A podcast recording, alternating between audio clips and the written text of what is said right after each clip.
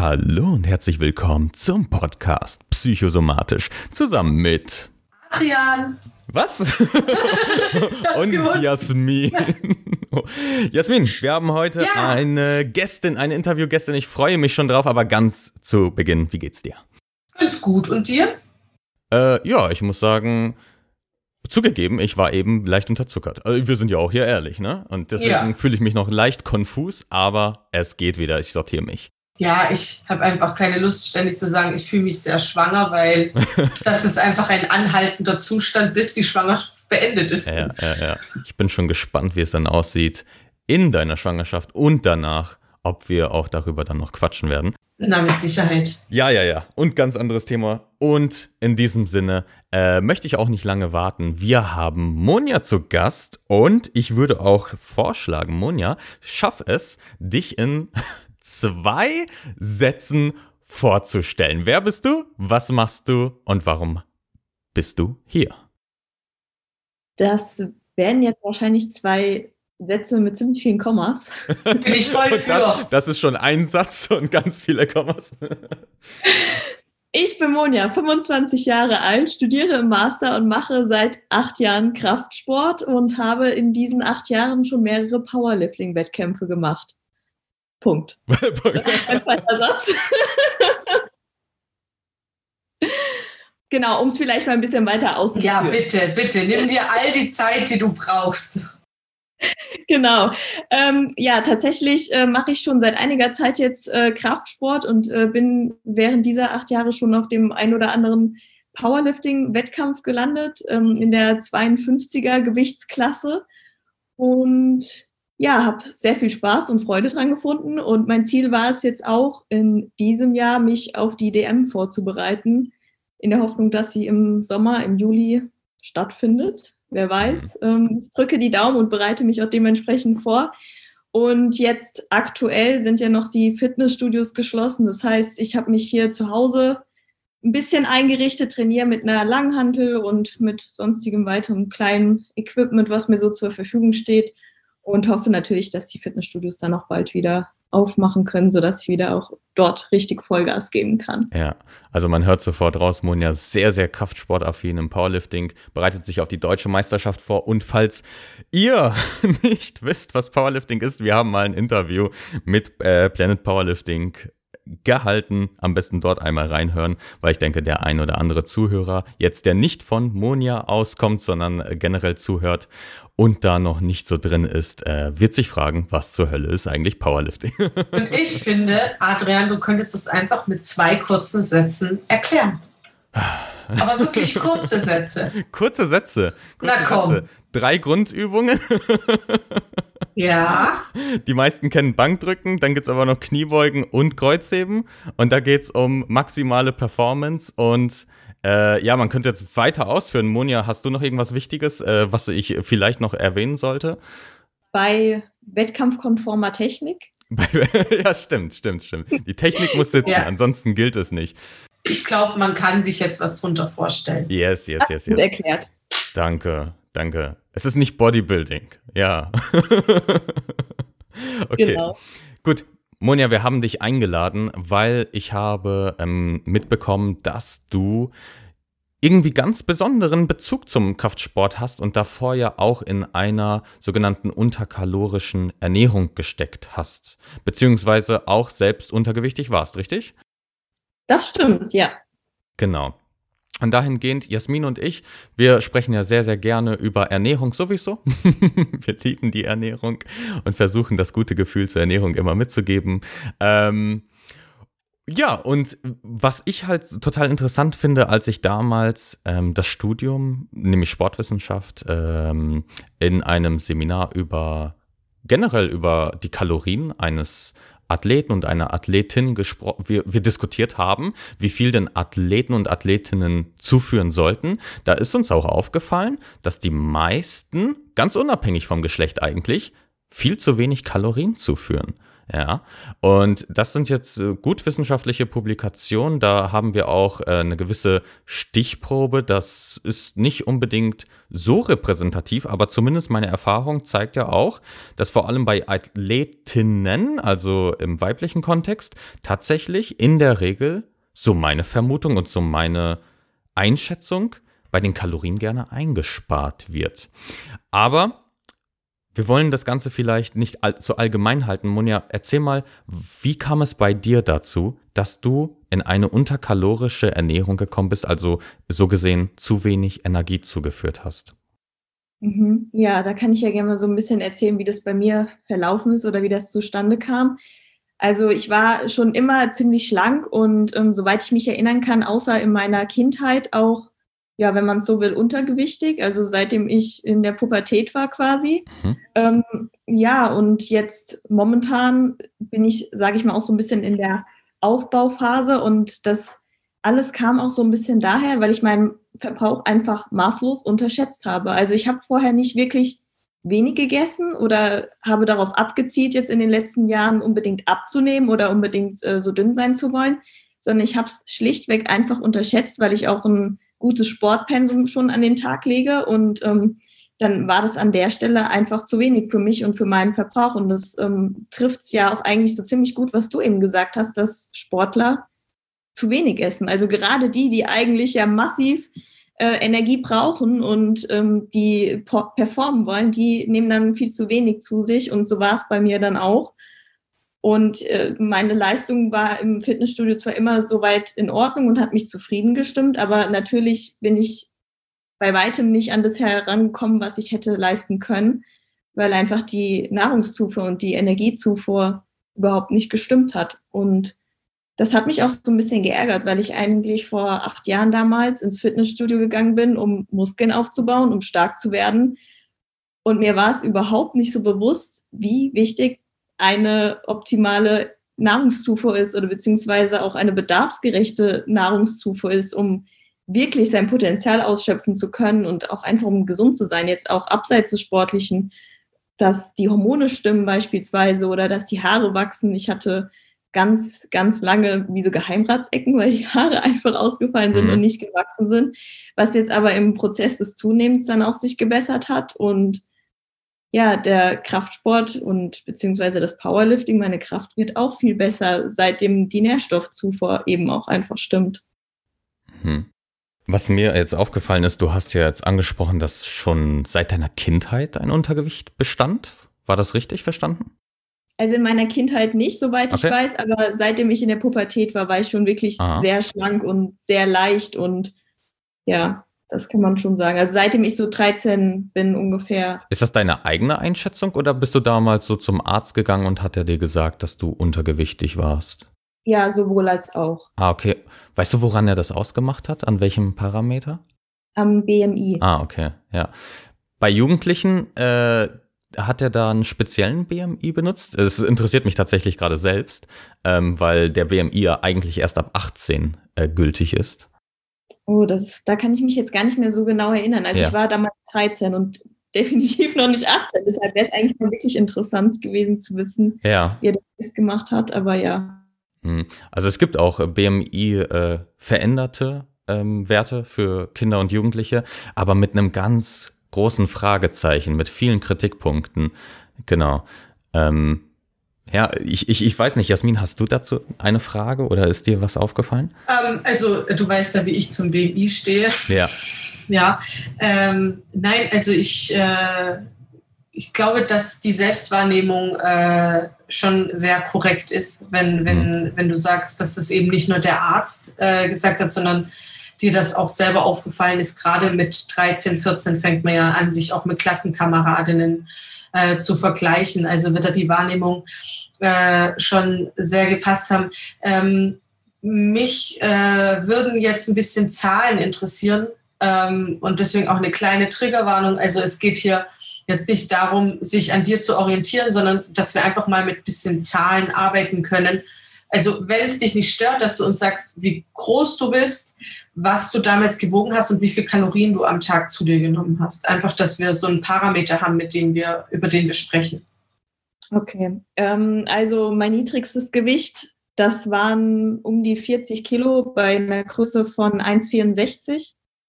Jetzt momentan bin ich bei 53 Kilo und habe zwischendurch immer so geschwankt zwischen 47, 48 Kilo, bevor ich dann auch ähm, mit dem Coaching angefangen habe. Also ich habe ein Trainingscoaching bei SG Training und ähm, seitdem bin ich auch quasi in der Aufbauphase und dann geht das Gewicht peu à peu nach oben.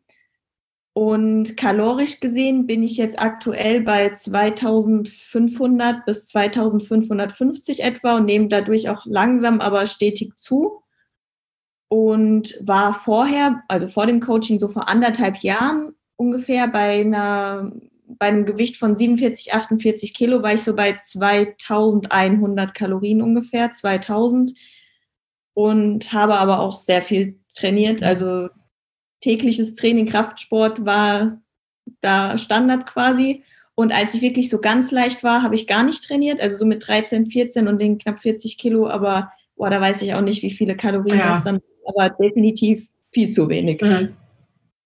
Ja, das sind so die Zahlen, die mir jetzt einfallen und ähm, genau, also das Gewicht steigt jetzt auch, sage ich mal so 200 bis 500 Gramm im Monat ungefähr, aber das ja, pendelt sich auch immer mal wieder so ein bisschen ein und ist auch alles so, dass es sich sehr gut anfühlt und sehr wohl anfühlt, dass man ähm, ja gut damit sozusagen, ich sage jetzt mal, zurechtkommt. Also das klingt jetzt ein bisschen blöd, aber dass es ähm, ein, einfach ein angenehmer Weg ist, dass man nicht von jetzt auf eben gleich fünf Kilo mehr auf der Waage hat, sondern dass man eben auch weiß, man baut beispielsweise auch Muskeln damit auf und nicht nur Fett, weil mein Ziel ja auch ist, Muskulatur aufzubauen und deshalb haben wir da auch, glaube ich, einen ganz guten Weg gefunden, dass man eben die Kalorien gut angehoben hat, sodass eben die Performance stimmt, dass ich mich wohlfühle und dass soweit auch alles gut passt.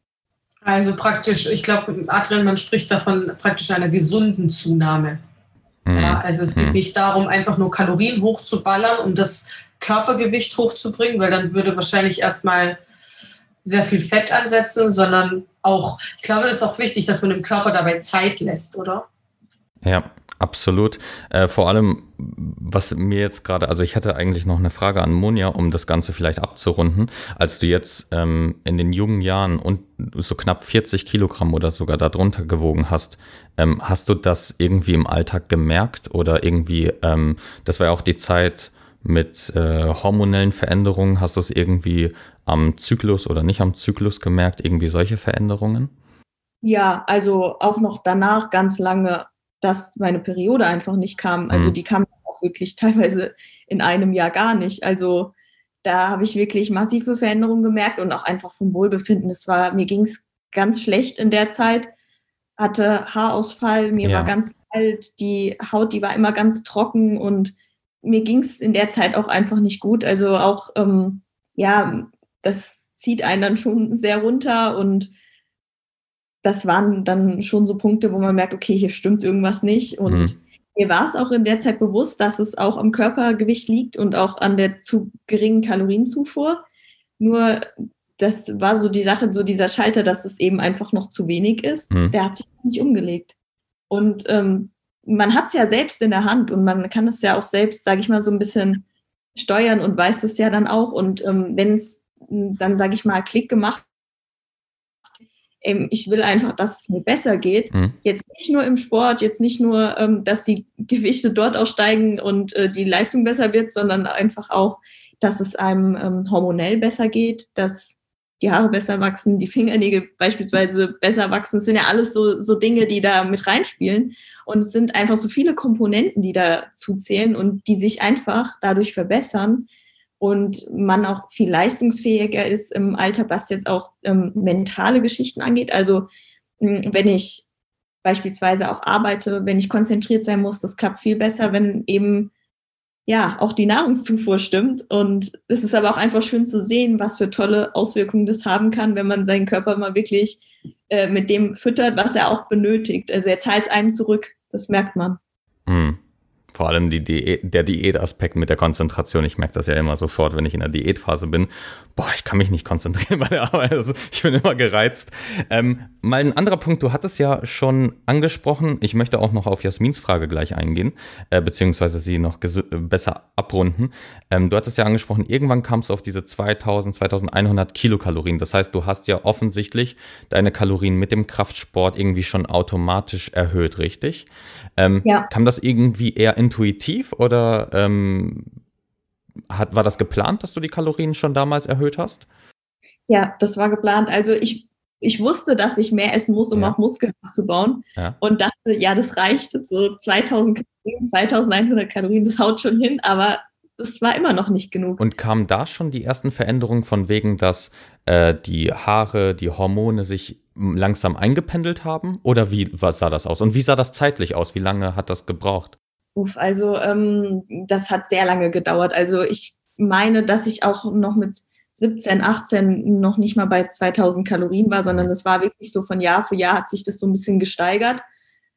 Und das war ein Prozess jetzt so wirklich auch, wo ich hormonelle Verbesserungen gemerkt habe und sonstiges. Das war jetzt wirklich erst in den letzten anderthalb Jahren, als ich so wirklich dann auch nochmal über die 50 Kilogramm Marke gesprungen bin. Hm.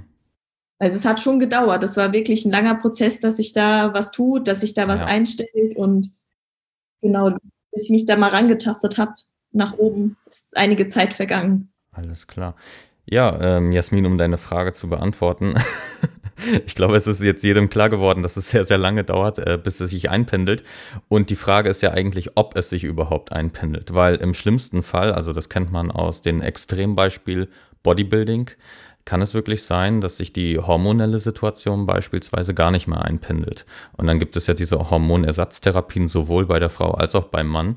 Äh, das wäre natürlich ein irreversibler ähm, Prozess und absolut, das wäre das wär katastrophal. Das, ich glaube, viele würden sehr, sehr stark darunter leiden. Ähm, vor allem, weil die Hormone ja auch noch einen riesen Impact haben auf eben solche Sachen, wie Monja eben schon gesagt hat. Ähm, sie, sie sind ja auch Leistungstreiber. Ne? Also Hormone selbst äh, führen dazu, dass man zum Beispiel äh, über den Alltag gut übersteht, dass man sowas äh, erfährt wie Libido, dass man einfach Dopaminkicks haben und, und, und. Und in diesem Sinne finde ich dies, dass dieses Thema halt total interessant. Also ich höre gerade Monja sehr, sehr gespannt zu, ähm, weil es dazu, zu diesem Thema auch super wenige ähm, gut protokollierte Publikationen gibt mit Athleten und Athletinnen. Wobei ähm, ich glaube, es kommen immer mehr dazu. Und ich habe auch dazu schon einige gesehen, die sind echt, echt äh, interessant. Aber es ist nochmal was anderes, wenn man solche Menschen tatsächlich vor sich hat und einfach fragen kann, interviewen kann. Ja. Ähm, genau, deswegen habe ich jetzt auch meine Frage. Weil ich kann mir vorstellen, dass viele Zuhörer äh, jetzt denken, oh, ist doch fantastisch. Ähm, ich kann also richtig reinhauen ja, mhm. kann äh, es kann es mir richtig schmecken lassen.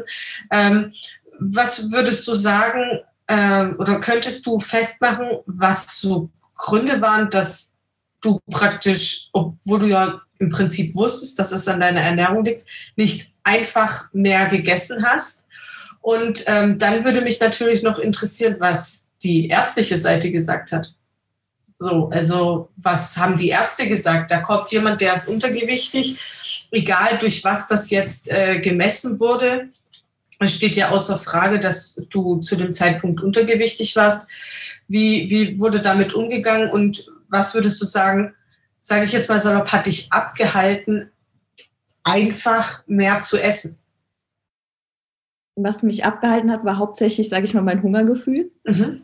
Und der Gedanke, dass es ja schon in Anführungsstrichen so viel ist und oh Gott, da muss ich so stopfen und dann bin ich so satt und mir wird eigentlich schon schlecht vor Essen, das waren auch wirklich so Punkte, an denen ich dann in Anführungsstrichen gescheitert bin, dass es dann halt auch einfach nicht weiterging, weil ich auch noch nicht so wirkliche Taktiken entwickelt habe, wie ich eben ähm, ja trotz der Kalorienmenge auf diese Kalorienmenge komme und mir war auch damals gar nicht so bewusst, äh, wie toll doch Nüsse und Fette sein können und dass ich einfach Ernährung einbauen kann und die so wenig äh, Nahrungsvolumen haben, ich aber meine Kalorien sammeln kann, sozusagen. Also das waren wirklich so Punkte. Ich bin auch so ein Mensch, ich esse eine Mahlzeit und dann bin ich erstmal satt und ich denke da noch nicht den ganzen Tag daran, oh, was könnte ich jetzt als nächstes essen und ich habe schon wieder Hunger, sondern ich bin dann auch erstmal gesättigt. Also da kenne ich auch Menschen, die sind das komplette Gegenteil und ich bin dann erstmal zufrieden sozusagen und ja, das waren so Punkte, die mich äh, dann ja so ein bisschen ausgebremst haben, halt auch leider. Und jetzt mittlerweile habe ich da eben auch gute Strategien entwickelt, um eben trotzdem auf meine Kalorien zu kommen, auch sei es jetzt mal mit einem Saft notfalls für zwischendurch oder so, aber einfach notfalls äh, dann die Kalorien auch zu trinken. Ähm, oder auch während des Trainings ein, ein, paar Kohlenhydrate mit dabei zu haben, weil ich dann auch ähm, merke, dass ich auch gerade so hinten raus, wenn das Training länger geht, besser performen kann, beziehungsweise einfach noch intensiver trainieren kann, ohne dass ich ähm, ja dann komplett äh, erschöpft bin. Und um auf die zweite Frage zurückzukommen. Darf ich kurz was zu ja. deiner ersten? Also erstmal, ich fühle dich. Ja, Adrian ist schon am Schmunzeln, er fühlt dich absolut nicht. Ja, Adrian denkt über sein nächstes Essen nach, während er noch isst. Ja, und das sind Portionen, die die würde ich nicht mal in einer Woche essen. Also ich habe auch dieses riesige Problem, meine Kalorien einfach vom Volumen her zu erreichen. Absolut, ja. Wenn jemand sagt, also ich wünsche mir zum Beispiel immer Proteinriegel, irgendwie, die so 60, 80 Gramm Proteine haben. So, und dann esse ich den und dann habe ich schon mal einen großen Teil meines Proteinbedarfs abgedeckt. Ähm, also du bist nicht allein und ich freue mich gerade sehr, dass ich nicht alleine bin. Ja, weil das ist etwas, was, das hört man nicht so oft, dass Leute sagen, ich kann nicht so viel volumentechnisch essen. So, und dann ist das auch immer schwer nachvollziehbar. Aber ich fühle dich da komplett. Und Adrian wird jetzt einfach von zwei Seiten immer hören, wie das ist. Genau, aber nochmal kurz dazu, da kommen auch öfter mal Sprüche, ja, ist doch einfach mehr. Das ist eine Aussage, wenn es halt einfach nicht geht. Ja. Wenn einem dann übel wird. Aber gut, kommen wir nun zum zweiten Punkt. Ähm, jetzt beispielsweise, das ist noch gar nicht so lange her. Ich war letztes Jahr erst bei einem Endokrinologen, der meinen Hormonhaushalt sich betrachtet hat. Und der hat dann auch festgestellt, dass ich ja schon sehr wenig wiege oder ziemlich leicht bin. Und dann war die Aussage auch von ihm, ja, dann müssen sie halt zunehmen. Aber das war es dann auch. Also das ist dann die Aussage dazu und da geht man schon zu einem Facharzt, ja, und dann bekommt man einfach so eine stümperhafte Antwort. Naja, das ist ein Endokrinologe, Jasmin, ne? Der lernt was über Hormone und nicht über darüber, was in der Praxis realistisch ist wir nehmen ihn jetzt nicht in Schutz. Das war sehr ironisch gemeint von Adrian. Das würde ich ja, so ja, sagen. Also, äh, ja, es war sarkastisch gemeint, absolut. Äh, oh. äh, man muss sich halt echt die sowohl den Studiengang als auch die Facharztausbildung anschauen. Ne? Das ist das ist nicht prak äh, praktisch, alltagstauglich. Das ist, ja, wieso auch? Wäre ja. total verrückt, wenn Ärzte so wirklich ihren Patienten helfen könnten. Ich, ich finde es einfach nur schade an diesem Punkt, dass hier nicht mehr kooperiert wird. Ne? Mhm. Also mit wirklich kompetenten Menschen, die hier weiterhelfen können. Und da, da halt zwei Schnittstellen, sowohl die psychologische als auch die ernährungstherapeutische ja. Schnittstelle. Ja. Absolut. Nee, das kam gar nicht zur Sprache, da irgendwie ähm, etwas mit Ernährungsexperten oder mit Psychologen zusammenzuarbeiten. Oder es wurde auch nicht gefragt, woher das Untergewicht jetzt rührt, sondern ja letztlich sich die Hormone betrachtet und dann das Gewicht auf der Waage ziemlich leicht bin und ja, dass äh, das steigende Körpergewicht das Ziel ist am Ende. Ja, Wahnsinn einfach. Also du bei dir, bei dir könnte ja auch äh, beispielsweise eine Essstörung vorliegen, wenn du ich so untergewichtig gesagt, bist. Ja, darüber gar nicht so Gedanken gemacht. Also ich habe so akzeptiert, was er gesagt hat ähm, und ja, gut, gehe ich raus mhm. und das war's. Aber wenn du das jetzt so sagst, tatsächlich. Also hätte ich eine Essstörung gehabt, dann wäre es an der Stelle gar nicht gut von ihm gewesen. Absolut nicht, weil das hätte ich ja im Prinzip äh, bestätigt in deinem, in, in, deinem Handeln, wenn du jetzt, mhm. sagen wir, anorektisch wärst und würde das unheimlich triggern. Ja.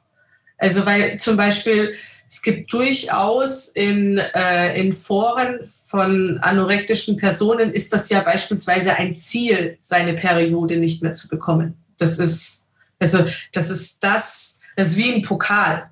Ja, ähm, und das ist natürlich saugefährlich, ähm, Das ist ebenso gefährlich, wie wenn äh, übergewichtige Patienten in die Praxis kommen und man überhaupt nicht schaut, was fehlt dem Patienten, weil es ist immer das Übergewicht. So, also das ist äh, in meinen Augen würde ich das auch fahrlässig nennen, absolut. Ja. ja, ist ein interessanter Punkt, den du da nennst, ja. Stimmt. Okay, dann interessiert mich jetzt natürlich, ähm, du hast dann irgendwann im Laufe des Coachings auch angefangen, mehr zu essen. Ähm, von Anfang an oder hat das erstmal eine Anlaufphase gebraucht, Monja? Das hat eine Anlaufphase gebraucht. Mhm. Also ich hatte von Anfang an die Kalorien erhöht bekommen. Mhm.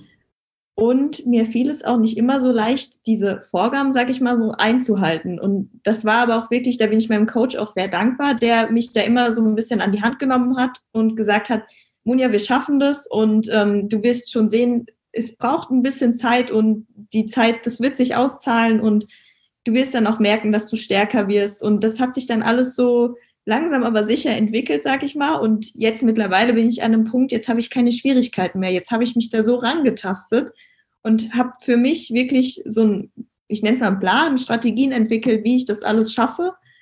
Und denke mir auch immer wieder, okay, ich, ich will zunehmen, also muss ich essen oder beziehungsweise muss ich schauen, wie ich das hinbekomme und bin glücklich, dass es so auch klappt. Also das, ich motiviere mich da auch selbst immer so ein bisschen, weil mhm. ich mir denke, okay, du machst das, weil du leistungsfähiger, leistungsfähiger bist in jeglicher Hinsicht. Und das treibt mich voran und da bin ich auch wirklich sehr glücklich, dass äh, das zwar langsam ging, aber dass ich jetzt an dem Punkt bin, dass es einfach funktioniert und dass ich keine Schwierigkeiten mehr habe, auf die Kalorien zu kommen. Gab es da so eine Art Schlüsselmoment, wo du sagen würdest, hier irgendwie da, da hat sich was gelöst oder verändert in deinem, in deiner Mentalität zu dem ganzen Thema, dass du plötzlich das Gefühl hattest, jo, äh, so geht das und das schaffe ich? So einen wirklichen Schlüsselmoment gab es jetzt nicht. Das war mhm. wirklich mhm. alles äh, sehr langsam und schleichend, wie sich das ergeben okay. hat, aber es waren immer so einzelne, sage ich mal, Puzzleteile, die dazu kamen ich habe immer weiter daran gearbeitet und gearbeitet, dass es, dass ich es hinbekomme, dass ich äh, ja die Kalorien steigern kann, dass ich auch ja ähm, im Alltag das alles gut integrieren kann und ähm, auch wenn es stressiger wird und man, ich bin dann so ein Mensch, ich vergesse es dann halt auch mal zu essen oder dann bin ich lange Zeit ohne und dass ich aber genau dem entgegenwirke und ich mir dessen schon bewusst bin, ich mhm. mich kenne und weiß, wie ich drauf bin, wie ich ähm, ja das dann auch am besten schaffe. Also mir immer so einen Plan B überlege, wenn was nicht klappt, ja. dass ich genau weiß, wie ich handeln muss, damit ich eben meine Ziele erreichen kann auch. Was würdest du sagen? Also du, du hattest ja jetzt schon darüber gesprochen, dass sowas wie die Sättigung ja ein Problem war, das Volumen. Ähm, was davon war das die größte Herausforderung in der ganzen Ernährungsumstellung und dieses langsame Etablieren von mehr Kalorien? Die größte Herausforderung war wahrscheinlich, sich daran zu gewöhnen, paar andere Lebensmittel auch zu essen. Also ich habe vorher wirklich nicht viele Nüsse oder so gegessen. Also ich habe tatsächlich nicht viel Fett gegessen vorher. Mhm. Gar nicht bewusst oder so herbeigeführt, sondern ja, war einfach nicht so auf meinem äh, täglichen Speiseplan vertreten. Das dann so langsam zu integrieren oder mit einzubauen, das war schon wirklich eine Umstellung. Oder eben, ja, genau, die Mahlzeitenzusammensetzung und dass ich eben nicht nur dreimal am Tag esse, sondern vielleicht vier oder fünfmal, mir das dann so ein bisschen aufteile, dass es eben nicht immer so Riesenportionen sind, das war schon eine Umstellung, weil man sich ja auch daran so ein bisschen gewöhnt, wenn man so sein Muster gefunden hat und so, mhm. da ein bisschen aus den alten Routinen rauszubrechen und nicht aus Bequemlichkeit, sage ich mal, zurückzufallen. Das wahrscheinlich schon, aber ja, das hat sich dann doch alles äh, gut entwickelt. Würdest du sagen, das Essen war am Anfang eher belastend, dadurch, dass du so viel essen musstest? Oder war das nur eine gewisse Umstellung und dann hat es sich gut angefühlt?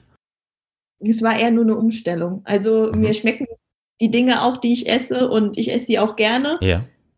Und das ist mir auch wichtig, dass ich mir nicht irgendwas reinzwinge, nur weil es in Anführungsstrichen gesund ist oder nährstoffreich und ähm, aber eigentlich mag ich es gar nicht, mhm. sondern mir ist es sehr viel darauf ähm, ja, gelegen, dass es ein guter Mix ist. Und ja, das sind so die Punkte, genau.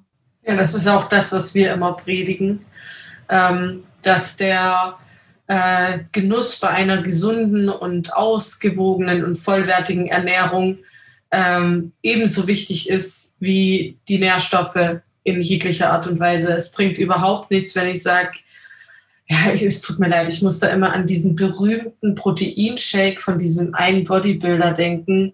Er ist auch schon ein bisschen, also das ist eine andere Bodybuilder-Riege. So mhm. die Alten, der dann Alten, irgendwie ja. ähm, eine Packung Reiswaffeln und zwei Dosen Thunfisch und ein Glas Wasser in den Mixer haut ja, und ja, sagt, es muss nicht schmecken. Ja, die Proteine müssen drin sein. Wo ich mir denke, nein, bitte nicht.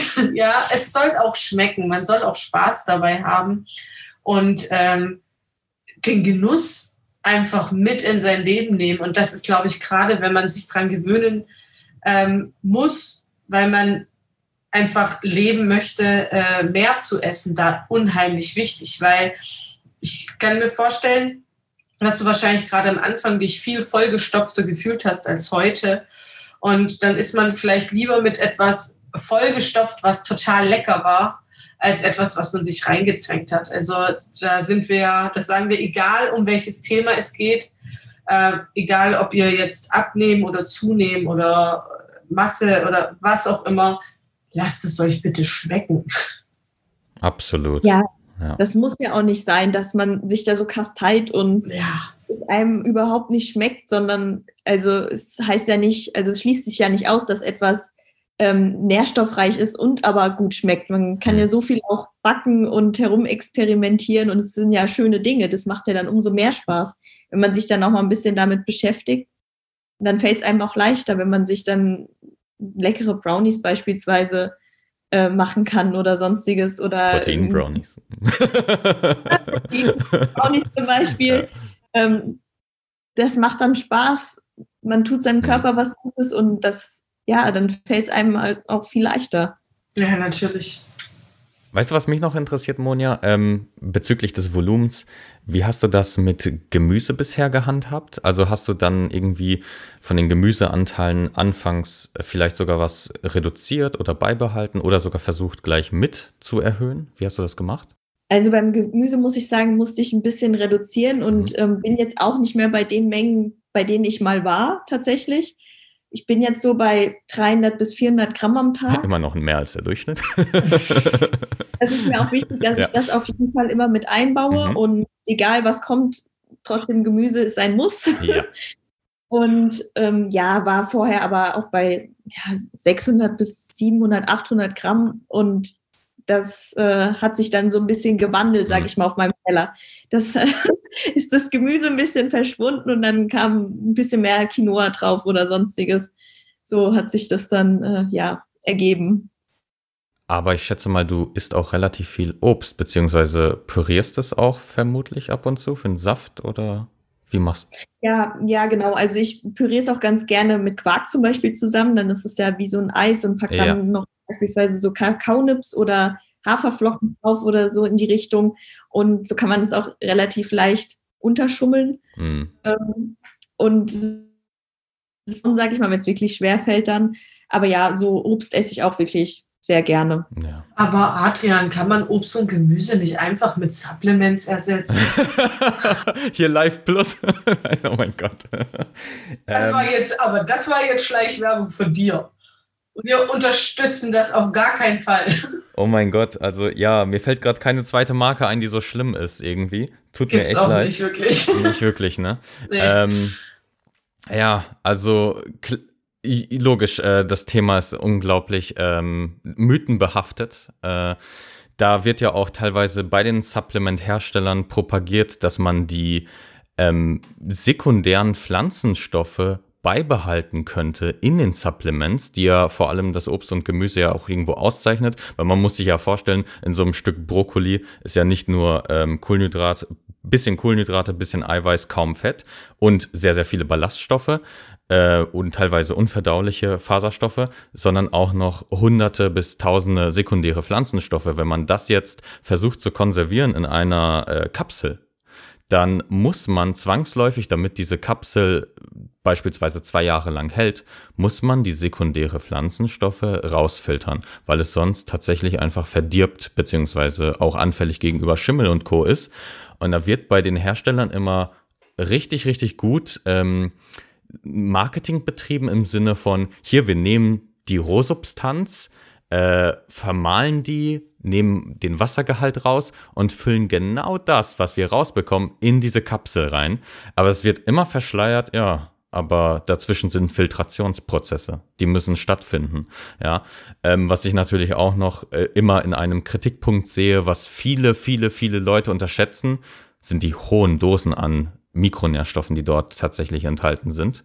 Also es ist echt nicht ungewöhnlich, dass äh, viele Menschen, die solche Supplements zu sich führen, täglich von dem empfohlenen Tagesbedarf 10 bis 20-fache Mengen, zu, zumindest der wasserlöslichen Vitamine zuführen. Ähm, ich glaube, ich hatte dir das schon mal gesagt, Jasmin. Ähm, nur weil es wasserlöslich ist, heißt es nicht, dass es nicht äh, unschädlich sei für den Körper, weil ja, wasserlöslich bedeutet, es kann sich zum Beispiel im, ähm, im Hahn lösen und ausgeschieden werden, aber Cyanid ist auch wasserlöslich und das bringt dich um. Wirklich? Hast du ja. das schon mal ausprobiert? Nein. äh, also die kurze Antwort, nein. Und warum auch? Es ist alles in einem Naturprodukt. Ihr, also, ihr müsst das noch nicht mal kochen. Brokkoli kann man auch so essen. Ja, ihr könnt einfach reinbeißen. So, also äh, Leute, und das ist viel günstiger. Bitte hört auf. Und auch, äh, wie Monja das macht, mit dem Pürieren von zum Beispiel frischem Obst absolut zu bevorzugen, weil zum Beispiel, auch wenn ihr Direktsaft kauft, auch da sind Filtrationsprozesse, die stattfinden müssen. Das heißt, zum Beispiel nehmen wir jetzt so einen Apfelsaft oder so. Da müssen vermutlich schon die meisten äh, Pektine, also Ballaststoffe, rausgefiltert werden und die Sekundärpflanzenstoffe habt ihr auch nicht in dem Rahmen, wie ihr das hattet. Plus kommt noch hinzu, dass für Säfte in der Regel noch ganz andere Chargen an äh, Produkte benutzt werden, also meistens Beiprodukte, die so nicht verkauft werden können in den Supermärkten. Also, ne, wir kennen es in Deutschland, wir sind absolut luxuriös ausgestattet mit erste Klasse, Gütesiegel, was weiß ich.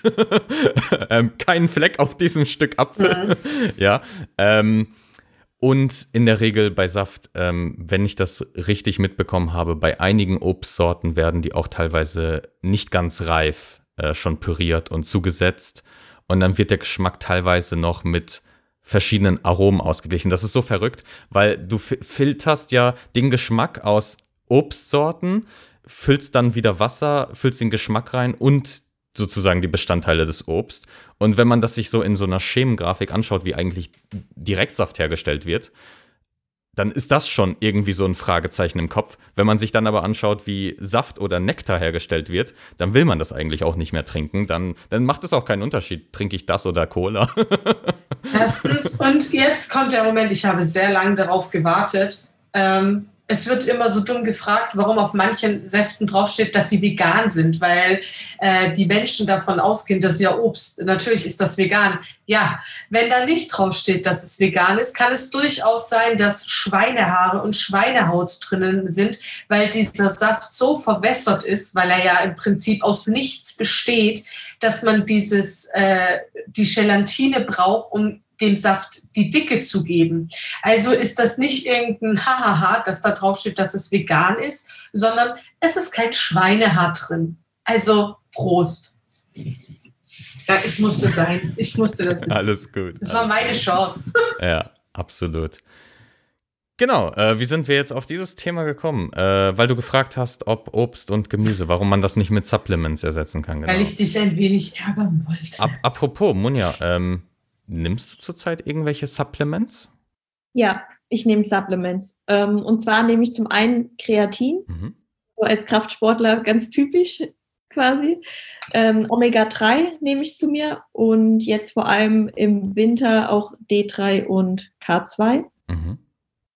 Und ähm, ja, ab und zu noch schaue ich, dass ich Eisen nehme, je nachdem auch, wie es mit der Periode ausschaut. Ähm, und genau, das ist manchmal noch ein Multimineral, wenn ich mir nicht sicher bin, ob ich auch alle Mineralstoffe zuführe, aber das sind so wirklich meine Basic Supplements, sag ich mal. Und wenn man Proteinpulver dazu zählen kann, dann Proteinpulver auch täglich, ja. ja.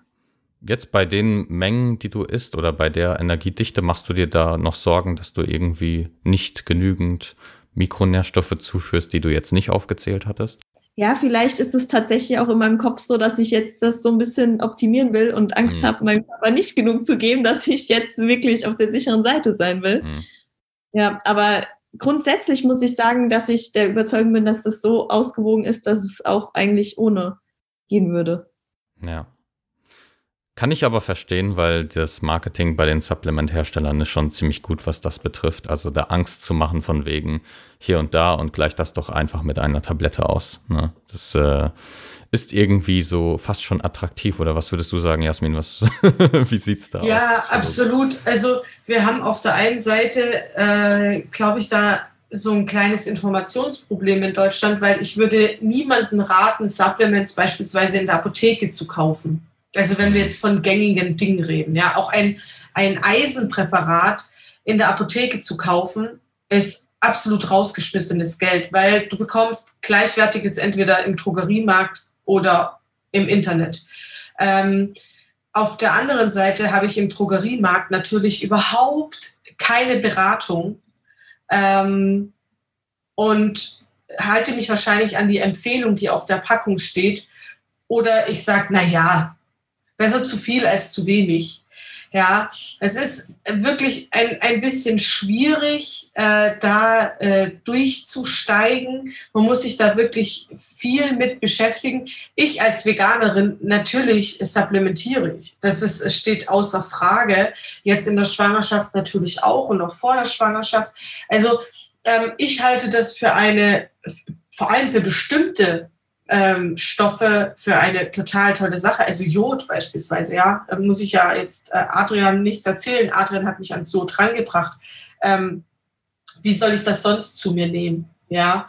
Ähm, oder auch äh, Omega-3 etc. Also es gibt Dinge, wo ich wirklich sage, ähm, das ist toll, dass man das äh, supplementieren kann. Aber ich, es gibt eben auf der anderen Seite genauso Dinge, wo ich mir denke, nee, das muss jetzt eigentlich nicht sein. Mhm. Ja, das ist eben schwierig. Bestimmte Sachen kannst du beim Arzt ja. testen lassen. Dann musst du halt ein bisschen Geld in die Hand nehmen. Da muss man ja. immer gucken, wie viel man sich selbst wert ist. Ähm, ich würde es schöner finden, wenn es einfach einmal im Jahr für jeden ein Blutbild gibt und derjenige weiß dann, ähm, was er braucht und mhm. was nicht. So. Mhm.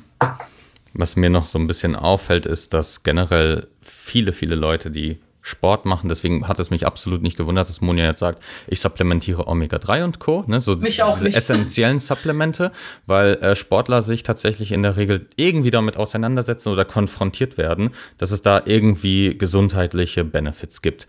Ähm, was für einen Zuhörer oder eine Zuhörerin manchmal befremdlich klingt, ist, glaube ich, die Sache, dass dass Munja dann so drei, vier verschiedene Präparate aufzählt, als wäre es das Normalste der Welt. Andererseits kaufen sich Leute in der Drogerie eine Brausetablette, da ist mehr drin, als was Monja eben aufgezählt hat. Ich habe keine Ahnung, was da eigentlich supplementiert wird. Ähm, und das in der Regel. Sorbitol mit bisschen. ja, ja. Ähm, und in diesem Sinne, äh, das sind auch meistens Sachen, die tatsächlich wirklich unnötig sind.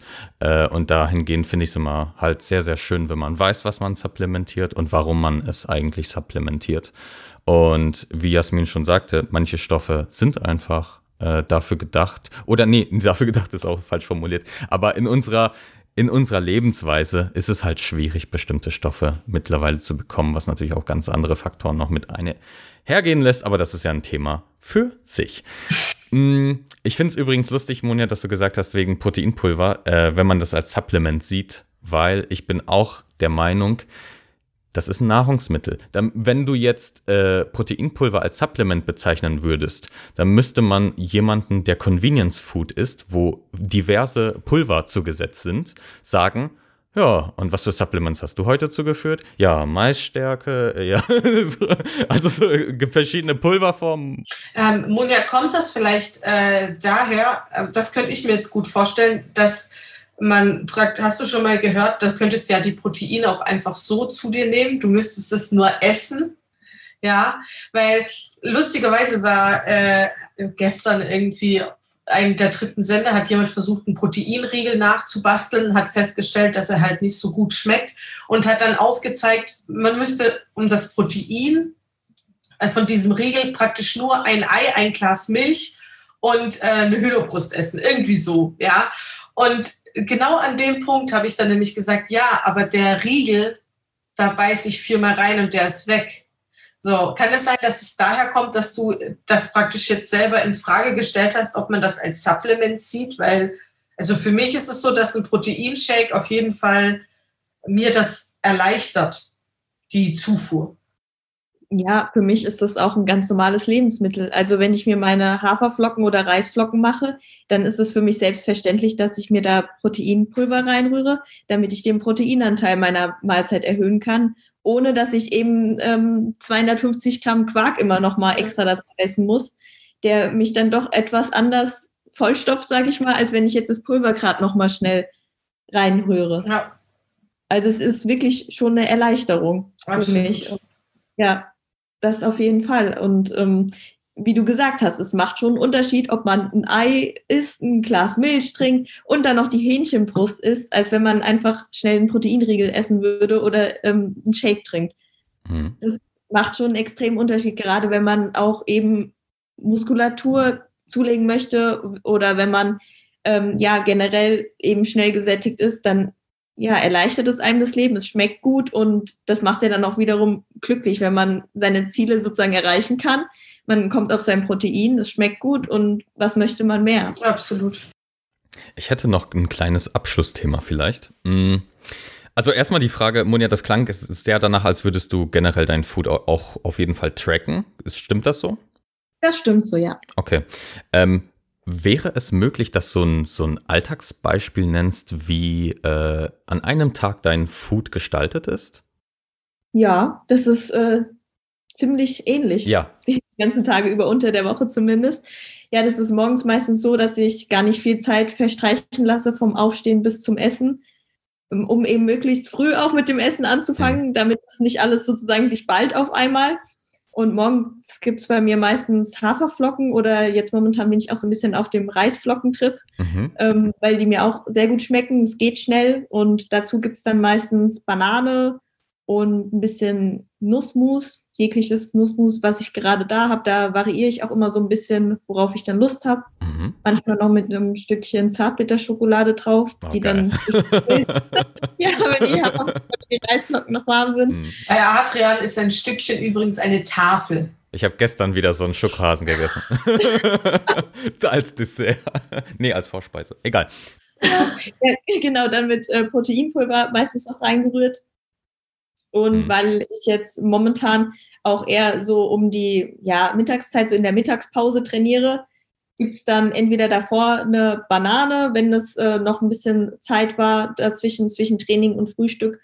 Und äh, danach gibt es dann eine gekochte Mahlzeit meistens. Also entweder Eier mache ich mir total gerne oder ab und zu auch mal ein bisschen Hähnchen oder Harzer Käse beispielsweise okay, mache ich auch. Okay. Gerne ja, dann mhm. ähm, mit einer Kohlenhydratquelle dazu, sei es jetzt Reis, Quinoa, Hirse, so in die Richtung und ein bisschen Gemüse, vielleicht noch mit einer Demtre. Nachmittags gibt es dann meistens nochmal einen kleinen Snack, also beispielsweise auch Quark mit Beeren dann nochmal und irgendein Cornflakes oder so noch mit reingerührt. Und abends mache ich mir ganz gerne entweder Toast mit auch nochmal Eiern und danach noch so ein kleines süßes Dessert, irgendeine Quarkcreme oder so. Oder aber ich mache mir einen Haferflockenkuchen abends, wenn ich wirklich auch weiß, dass ich noch sehr viele Kalorien offen habe.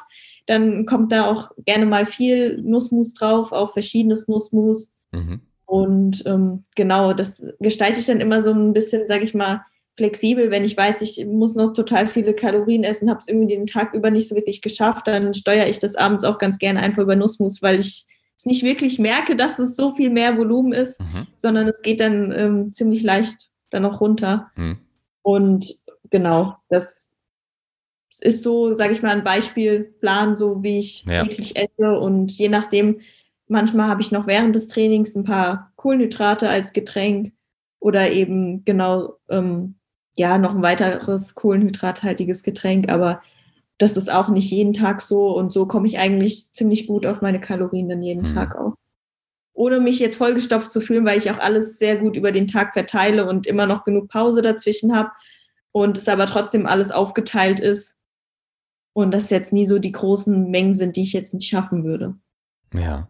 Das klang alles sehr lecker. Also es klang auch sehr danach, als würdest du einfach essen, worauf du Bock hast. Ne? Ich schätze, das ist ja auch einfach so. Nicht, dass du dich irgendwie da zwingst oder so, weil ich glaube, manchmal hat man diesen Eindruck, wenn, wenn du davon sprichst, dass ich muss auf meine Kalorien kommen, aber es ist halt alles, was du wirklich sehr, sehr gerne isst. Ne?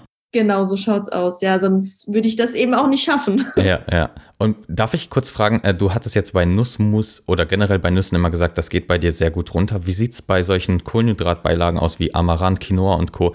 Sättigt dich das eher oder geht das auch schnell runter? Ja, da kommt es drauf an. Also Reis geht's, also dieser ganz weiße Reis, der komplett hm. ist, der geht leicht runter, aber ich mag den vom Geschmack nicht so, weil er so nach nichts schmeckt. Mhm.